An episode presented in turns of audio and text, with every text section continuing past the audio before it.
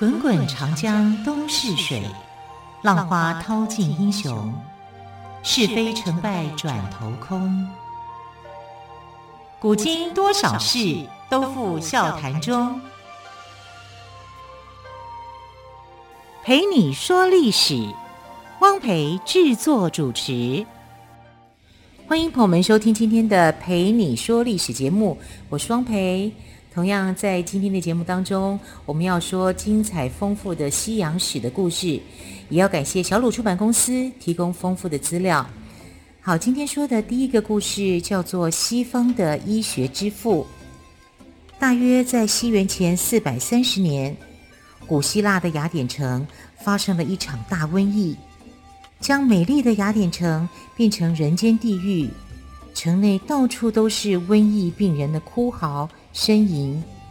更糟糕的是，人们治病的方法千奇百怪，有的到神庙里祭拜神明。有的说：“快用鞭子打自己，你得罪了神，要治好病就要惩罚自己。”哎呀，你额头发烫啊，快点用力磕头，把存在脑子里作怪的妖魔敲出来。如果你去找医生，有时情况更糟，你的孩子浑身发烧，快去打井水往他的身上浇，他的烧就会退。如果碰上这种庸医，那就完了，因为他希望让病人病久一点，就可以多赚些钱。当然，如果你碰上的是西方医学之父希波克拉提斯，那就另当别论了。他是当时希腊有名的神医，在希腊城中，他仔细地检查病人变红的眼睛、溃烂的皮肤。完全不顾自己可能受瘟疫传染的危险，他用专业的医学知识打破了雅典人对鬼神附身的迷信，同时拼命寻找防止瘟疫继续传染的方法，终于解救了雅典城。作为一位医生，希波克拉提斯已经成为所有医生的模范，既有技术。又有道德，其实这也是各种职业共同的标准。比方说，建筑师要能盖出美丽的房子，而且不偷工减料；计程车司机除了要有超人的驾驶技术，更要能够遵守交通规则，对顾客亲切。总之，对每个人来说，各行各业扮演好自己的角色就是最棒的。第二个故事，我们来说智慧催生婆。大约在西元前四百多年的时候，雅典出现了一位有名的哲学家苏格拉底。据说神谕曾经表示，苏格拉底是全希腊最聪明的人。可是苏格拉底却认为自己其实是非常无知的。他唯一知道的一件事，就是他什么也不知道。由于自认为无知，所以他很少回答别人的问题，只是不断地问别人问题。比方说，骗人是对的吗？当然不对。为了治病，父亲骗小孩子吃药也是不对的吗？啊啊！这苏格拉底的问话常令人感到困窘，不过也同时会使人产生新的想法、新的见解。所以苏格拉底自喻是个催生婆，只不过他让别人生下来的不是婴儿，而是智慧和知识。苏格拉底终日思考、辩论，为的只是追求真理，做他认为对的事。然而他在追求真理时，不知不觉却得罪了许多不爱听这些话的人。在他七十一岁的时候，受人诬告，被判处死刑，罪名是散播错误的观念，教坏了年轻人。尽管思想不为当时当政者所见，但是苏格拉底教导弟子的方式与追求真理的精神却流传下来，直到两千多年后的今天。生活在现代的我们，往往人云亦云，不能够辨别是非。听完苏格拉底的故事，我们可以知道，究竟苏格拉底能够使后人传颂这么长久的原因是什么呢？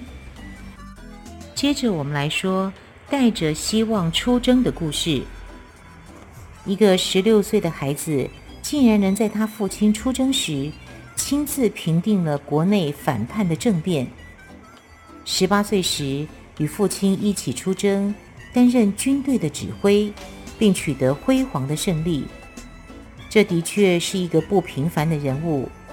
他就是历史上著名的亚历山大。马其顿是希腊北方的一个小城邦，城邦的国王腓力普便是亚历山大的父亲。在苏格拉底死后的六十多年，腓力普带着雄心壮志和一批精锐的军队统一了希腊。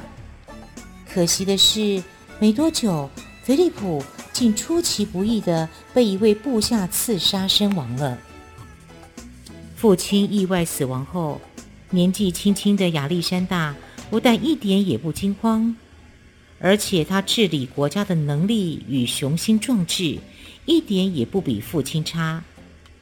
虽然他的老师亚里斯多德曾经告诉他，希腊人是世界上最优秀的民族，其他的种族都是不堪教化的野蛮人。但亚历山大却另有想法，他认为让全世界的人都知道希腊固然很重要，但同时也要让希腊人知道世界才好。于是他决心带领希腊人走出小小的希腊半岛。去看看外面的世界。等一切准备就绪，亚历山大把自己王室的财产分给大家。大家对亚历山大都很感激。有一位将军问他说：“陛下分光了财产，自己为什么不留下一点呢？”亚历山大回答说：“有啊，我留下了希望。”有人说亚历山大的伟大。在于他的军事成就，也有人以为是他的广阔心胸和深远的见解。您认为呢？浴缸里的秘密。国王陛下，你有什么困扰，请说吧。阿基米德，这顶纯金打造的皇冠，重量和当初打造前的黄金虽然一样，但我怀疑那个金匠偷了黄金。而掺进了其他的金属，你替我查一查吧。阿基米德是大约西元前三世纪时叙拉古城的顾问，经常替国王解决各种科学方面的问题。这回国王的皇冠这个难题可把他难倒了。虽然皇冠的重量没有减少，但该怎么判断金匠有没有偷工减料呢？阿基米德白天想，晚上想，吃饭的时候想，连洗澡的时候也想。一天，他去公共澡堂洗澡，当他跨进盛满水的浴盆时，发现里头的水溢出盆外；而当全身进入水中时，又感到身体微微向上浮。这时，一个新的念头忽然闪过他的脑际，他忽然地跳出浴盆，边喊着：“我知道了，我知道了。”然后一丝不挂地奔回家做实验。原来阿基米德在浴缸里想到的和水溢出来的体积，不就应该等于自己身体的体积吗？而他的身体在水中减轻的重量。和所排出水的重量是不是有关系呢？后来真假皇冠的难题果真让这个灵感所引发出来的浮力原理所解决。在物理学上，我们称这个原理为阿基米德原理。比如说，船吃水量的运用，长柄剪刀可以比较省力，利用滑轮可以轻轻松松地运送物体。还有小朋友爱玩的跷跷板，这些原理都是阿基米德所发现的哟。狼孩儿开国际，罗马不是一天造成的，我们常常听人们这么说。而我们现在要听的就是建立罗马城的那段传奇故事。大约西元前八世纪，有一群人流浪到意大利中部，在靠海的地方建立了一座城，名叫亚尔巴隆杰。亚尔巴隆杰的国王带领着人民，在那儿开土辟地，将森林化为良田，想要建立一个美丽新世界。没想到有一天，我亲爱的哥哥，国王贪婪的弟弟阿穆留斯，凶狠地对国王说：“为什么国王是你，不是我？难道就因为你比较早出生吗？”我会证明我比你聪明，比你强壮，比你更适合当国王。阿穆留斯抢了哥哥的国王宝座，杀了侄子，并且把侄女所生的一对双胞胎丢进河里。他没想到的是，这对双胞胎兄弟竟然会被一只母狼捡去抚养。他们长大成人后，不但帮老国王夺回王位，而且还建造了罗马城，开启了往后罗马两千多年的历史。狼孩儿建立罗马城是一段罗马开国的神话。现在在罗马的博物馆里，我们还可以看到一座孪生兄弟吸吮狼奶的青铜像。神话虽然不是史实。但正可以反映出罗马先民建立罗马的曲折跟艰辛。在故事的结尾，这对孪生兄弟竟然重蹈覆辙，为了抢着当统治者而大打出手，最后弟弟被杀，为罗马开国的故事留下惨烈的结局。为了抢夺王位而分裂，这虽然是历史上不断上演的悲剧。但在我们平常的生活里，也常见到一群同心协力、好不容易成功的好伙伴，最后为了争功劳、当老大而闹得大家都不愉快。这样的故事确实值得我们警惕。接着，我们来说国王下台了的故事。罗马城的街道上，有一个人急匆匆地奔跑着，他说。不好了，又出事了！嗯，怎么了？是不是塔克文国王又杀人了？不是，是塞克斯王子欺负克利提亚，把他逼得自杀了。什么？那个混蛋害死了咱们罗马城最贤惠的女人！啊，天哪！这世上还有公理吗？西元前六世纪的罗马。在残暴国王塔克文的统治之下，生灵涂炭，人民怨声载道。这会儿，连王子也开始仗势欺人，横行霸道起来了。就在人心浮动之际，一个男子以雄厚的声音说起话来：“罗马的市民们，你们听我说呀，我们不能再忍受这种坏国王了。”我们要联合起来对付这个恶棍。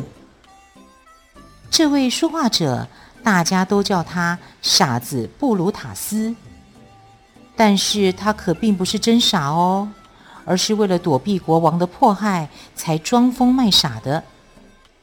罗马的群众正怒火中烧，再加上布鲁塔斯感人的话语，不多久，愤怒的群众便聚集了好几百人。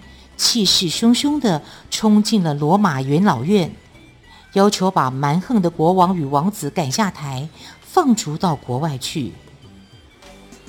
布鲁塔斯推翻罗马政权后，有鉴于一人当权的不良后果，所以尽管罗马市民要拥戴他当皇帝，可是他却说什么都不肯，而采取了以共和的方式来治理罗马。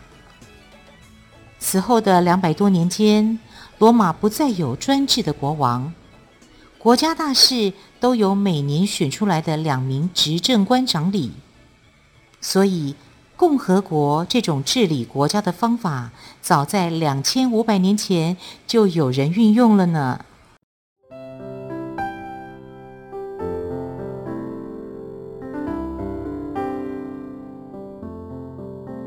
听见台北的声音，拥有颗热情的心，有爱与梦想的电台，台北广播 FM 九三点一。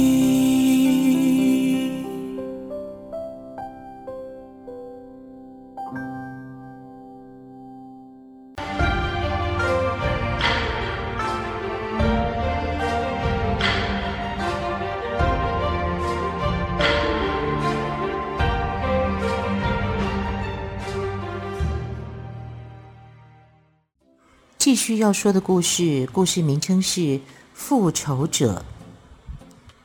孩子，我要你永远也不忘记我们败给罗马人的血海深仇。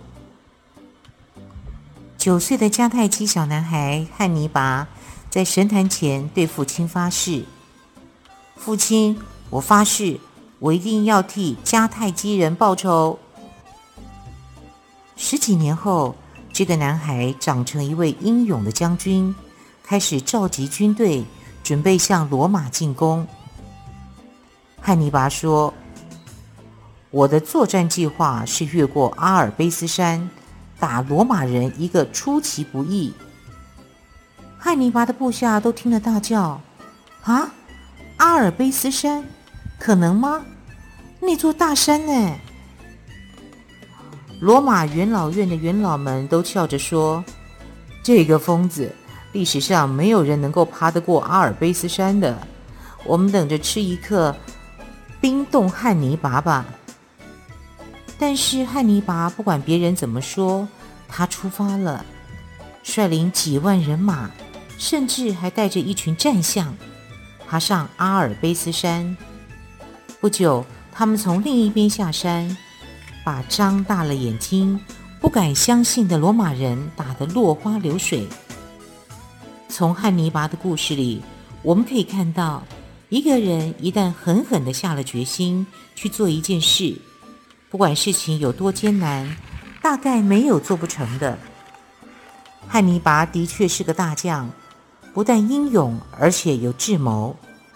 他一生立誓要为迦太基人报仇。他也做到了，但是这样的报仇是否值得呢？为了复仇，牺牲了好几万人的生命，最后又遭到更大的报复。后来迦太基人还是被罗马人给灭亡了。仇恨总是带来悲惨的下场。汉尼拔的决心和智慧，如果用在造福同胞的建设上，不知道有多好呢？接着要说的故事是万夫莫敌。大约两千年前，罗马大败迦太基后，奠定了富强的基础。罗马变得很强大，不过也骄傲蛮横起来。许多被他们征服的民族都被送到罗马当奴隶。来来来，要买快点来，要买好的奴隶就挑挑这一排。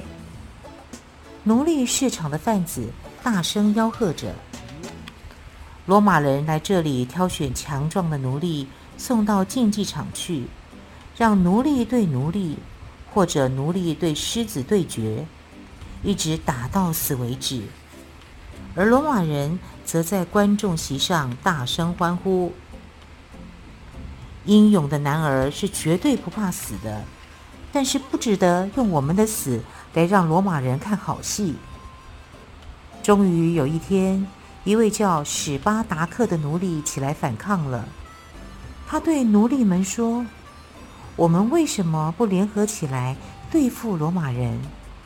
这样或许还有一条活路。”于是史巴达克率领几万名奴隶和罗马人展开大决战。史巴达克跟他的奴隶抗暴军，为无数受罗马人欺压的奴隶出了一口恶气，三番两次的打败罗马军，眼看成功就在眼前，这时候他们却分裂了，不和了，自己人跟自己人吵了起来，最后被罗马军一个个消灭。好不容易点起来的自由火花，为什么又被扑灭？为什么奴隶军之间不能团结？为什么罗马人要这么残酷地对待奴隶呢？为什么有人在竞技场上流血搏斗，另一些人却忍心在旁观赏欢呼？这些都是万夫莫敌这个故事为我们带来的引人深思的问题。凯撒大帝，亚历山大是希腊的国王，更是征服波斯的大英雄。当凯撒的老师提到亚历山大大帝时，凯撒的眼中流露出钦佩敬仰的神色，心中暗暗下决心：亚历山大，我敬佩你，但是总有一天，我凯撒会比你更强。这个立志要成为亚历山大第二的青年，后来果然成为罗马的大将军。他先征服了现在的西班牙、法国以及英国等地，后来又平定了罗马帝国东部的叛乱。他派人把战况消息送回罗马时，只用了几个字：“我来，我见，我征服。”然而，这位大英雄却被暗杀了，因为凯撒不只想要当一位大将军，他更想当罗马的皇帝。罗马人当然不愿意辛苦建立起来的共和政体被凯撒所毁，所以尽管他们很敬仰凯撒，还是杀了他。人是永远不知足的，无敌的凯撒后来并不是输给敌人。而是输给自己的欲望。另外，凯撒虽然没有当上皇帝，但他建立罗马大帝国的雄心，已经使他的名字和皇帝画上等号。俄文、德文里“皇帝”这个名字都是由凯撒演变而来，由此可见西方人对他的崇敬。后人把原本只是凯撒大将的他。冠上凯撒大帝的荣衔，他应该是当之无愧。十字架上的救世主，唉，救世主何时才会来？这是两千多年前许多犹太人的叹息。犹太人是个多灾多难的可怜民族，整天受罗马人欺负，罗马人杀犹太人。抢犹太人，把犹太人当奴隶。犹太人唯一的希望是，我们的祖先说过，上帝会派他的儿子来解救我们的苦难。有一天，一定会出现一位救世主基督。终于，在一个寒冷的冬夜里，救世主耶稣基督诞生了。耶稣一诞生，就有无数神奇的传说围绕着他，像是三位智慧老人的来临，天上明星的指引，犹太国王的追杀。长大后的耶稣更显神奇，他能让跛子行走，哑巴说话，但最重要的是，他能吸引人群围绕在他的身边，听他讲道理。期待耶稣到来的本来只有犹太人，但因为罗马帝国的贫富悬殊太大了，以至于许多罗马的贫困老百姓也纷纷相信这位救世主。渐渐的，信仰基督教的人越来越多了，直到今天已经遍布世界各地。尽管没有人能证明。耶稣这位传奇大人物是不是真正存在过？但是基督教对西方文化的影响的确是无以伦比的。宗教是一种温暖的力量，让人觉得幸福平安。至于是不是真的有神，似乎反而不是那么重要了。上帝之鞭，嗯，果然是把稀世宝剑。匈奴王阿提拉拿着牧羊人送他的宝剑，眯起眼睛把玩了好一会儿。突然，他的眼睛一亮。严肃的嘴角慢慢浮起笑容。阿提拉转头对一旁的祭司说：“快去搭建神坛，为我举行一个四件大典。这把宝剑藏在荒郊野外，也不知有多少年了，却还是锋利无比。现在它到了我的手中，你们想想看，这一定上帝赐给我的战神之剑。”要我当匈奴人的领袖。匈奴人是个在原野上奔驰的游牧民族，原本四分五裂，各自为政，但在阿提拉高举战神之剑的领导下，又汇聚成一支强大的匈奴军队，在西元五世纪时横扫欧洲，令欧洲人闻风丧胆。欧洲人以为阿提拉是上帝派来惩罚他们的，因而称他为“上帝之鞭”。熟悉中国历史的朋友一定多多少少知道一些汉人跟匈奴人之间打仗的故事，可是却很少人会追根究底地问：诶，那这些被汉人打跑的匈奴人后来去哪儿了呢？其实，他们除了一部分留在中国北方。跟汉族通婚成一家之外，另外一部分的匈奴人便一路往西走，成为故事里让欧洲人闻风丧胆的人。不过，历史上对匈奴的历史并没有详细记载，即使有，也大多是被欺负的欧洲人以扭曲的眼光，将匈奴人写成粗俗野蛮的民族。由此看来，读历史是必须非常小心的，要能看得出写历史的人是不是真的说了实话哦。很快的节目接近尾声，感谢朋友们的收听，我们就下个星期再会喽，拜拜。